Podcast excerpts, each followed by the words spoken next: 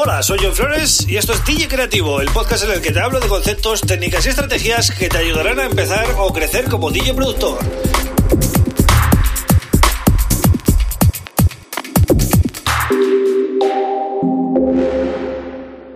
Bienvenido, bienvenida a DJ Creativo. Mi nombre es John Flores y este es el episodio número 159 del podcast. Un podcast que hago de lunes a viernes para DJs y productores que quieren aprender o que quieren por lo menos entretenerse con eh, cosas que tengan que ver con el sector. Y aquí eh, estamos para eso, ¿no? Eh, intento pues, tocar un poco temas variados. En el caso de hoy voy a hablar de la guerra que hay, ¿vale? Para la música offline, de los servicios que ofrecen música offline para, para DJs, ¿no? Esto de mm, puedes descargar eh, en tu ordenador o en tu móvil la música offline para que no te consuma datos y encima tenerla sincronizada en la nube. Vamos a ver las opciones que hay y, la comparativa, ¿no? Que voy a hacer en este caso, cuál, cuál veo yo o cuál es la que yo creo que se va a imponer, ¿no? en este mercado. Pero antes, como siempre, te tengo que decir que te puedes suscribir a este podcast en cualquiera de los podcasts habituales, en Spotify, en Google Podcast, en Apple Podcast, en en Evox también y, por supuesto, en mi canal de YouTube, ¿vale? John Flores, vas ahí a YouTube, buscas y te sale mi canal, mi cara, ¿vale? Le das a suscribirte y vas a poder escuchar este podcast en, bueno, en formato vídeo, pero bueno, es, eh, sigue siendo el audio eh, de lunes a viernes, ¿vale? Y además, los sábados te subo un video tutorial de, producción musical para que vayas aprendiendo poco a poco, ¿vale? Y también, importante, tienes mi página web johnflores.pro, en la cual estoy ahora mismo regalándote una librería de samples de 300 megas para hacer eh, música electrónica, ¿vale? Música house, música techno, lo que quieras. Eh, solo tienes que ir a johnflores.pro, como digo, y en la home vas a ver las instrucciones para descargarla, totalmente gratis, ¿vale? Así que vamos con el tema del día, eh, la guerra de la música offline para DJs. Eh, bueno, hay varias, eh, varios jugadores aquí en esta guerra, ¿no? Varios players. tenemos por un, por un lado Beatport, con sus servicios de Beatport Link y BeatSource Link, ¿vale? Luego tendríamos otro player que se ha metido ahí fuerte con un anuncio que ha hecho pues este mismo mes, que es SoundCloud con su servicio SoundCloud DJ, el cual te permite descargar todo el catálogo que quieras eh, de SoundCloud, ¿vale? A tu disco duro offline y poder pinchar con él en eh, software de DJ, que es lo que lo mismo que, que está ofreciendo Beatport eh, con Beatport Link, ¿no? Y luego tendríamos la opción de Dropbox, que dirás, bueno, a ver, Dropbox no te da la opción de descargar música. Ya, pero bueno, eh, para los DJs es muy interesante y ahora voy a decir un poquito las diferencias entre estos tres servicios que yo creo que van a ser los que van a jugar en Champions en este sector y los que se van a quedar con el mercado de la música del DJ en los próximos años, ¿vale? Empezamos por Beatport Link. Beatport Link eh, lo que te da eh, es eh, la opción de descargar 50 tracks offline en tu ordenador para poder pinchar con ellos. Vale 30 dólares al mes, ¿vale?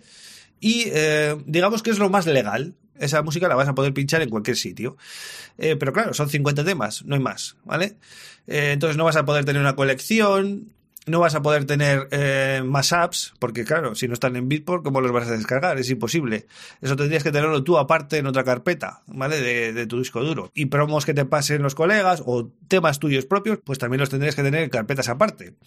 Bien, eh, ¿qué pasa con SoundCloud? SoundCloud son 20 dólares o 20 euros, no sé si, no sé si el cambio es lo mismo, eh, al mes pero no tienes límite, puedes descargar eh, todos los tracks que quieras. O sea, eh, Beatport te decía 50 y SoundCloud te dice todos los que quieras. Vale.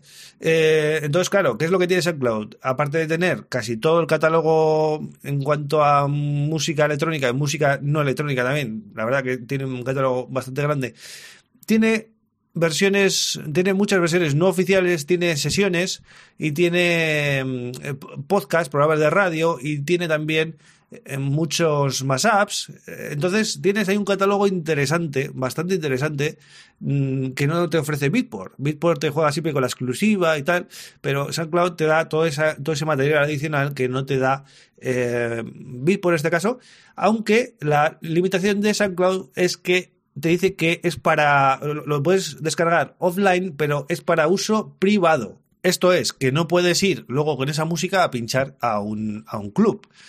Eh, aunque yo aquí tengo que decir que es, es, incontrolable esto. Es decir, es un debate ético más que otra cosa. Porque ¿quién va a controlar que tú vayas con tu música descargada en tu ordenador a un club a pinchar? Nadie, igual que ahora. ¿Quién, controla que los MP3 que tenemos en nuestro disco duro sean eh, legales o sean descargados de una página pues de sin pagar?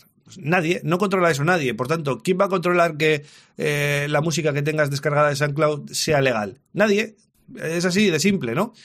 Pero eh, luego está el tercer jugador, que es Dropbox. Dropbox te dice, mira, yo te doy dos teras, dos teras por 10 euros al mes y eh, tú metes en lo que quieras. Es decir, tú te descargas la música que te dé la gana, metes tu música, metes los mashups que quieras, metes eh, las promos que te pasen tus amigos, metes tus sesiones, metes todo lo que te dé la gana ahí.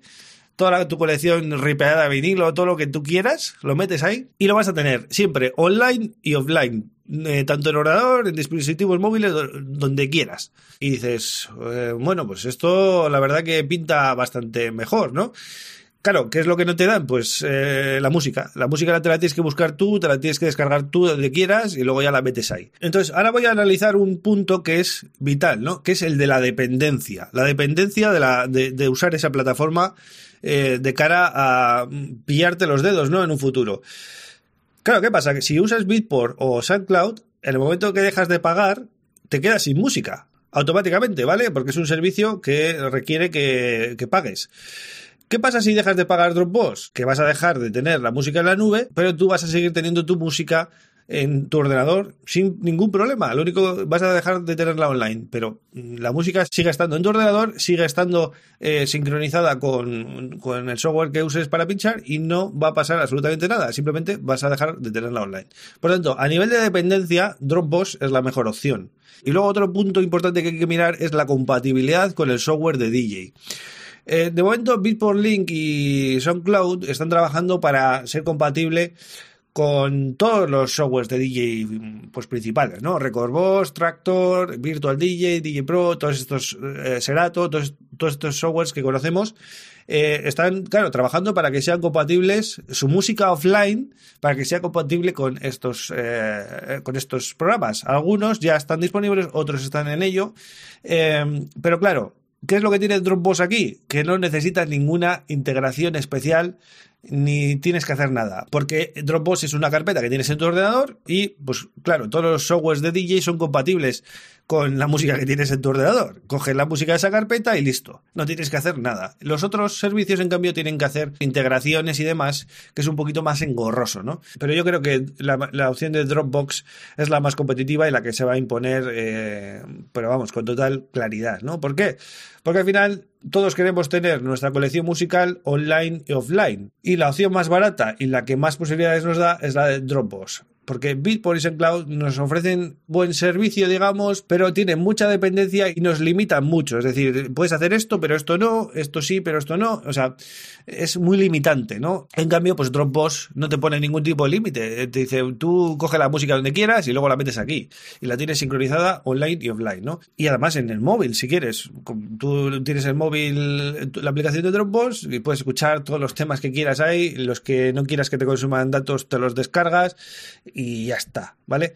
Así que esa es la guerra que hay ahora mismo con la música offline del DJ y yo creo que es la mejor opción. Luego estaría el modelo de toda la vida, ¿no? El modelo de que yo me lo guiso y yo me lo como. Yo, yo tengo la música en mi disco duro, me hago mis copias de seguridad cuando veo o, no hago directamente y me, me arriesgo a perder todo que eso es lo que hemos hecho toda la vida y habrá gente que siga así, ¿no? Pero yo creo que hoy en día, ya en el año 2020, hay que tener la música online y offline, ¿vale? Y la mejor opción en este caso, pues puede ser, eh, o por lo menos la que yo voy a usar va a ser Dropbox porque me parece que es lo que mejor cubre mis necesidades. Así que bueno, ahí lo tienes, decide tú ahora cuál es la mejor opción para ti.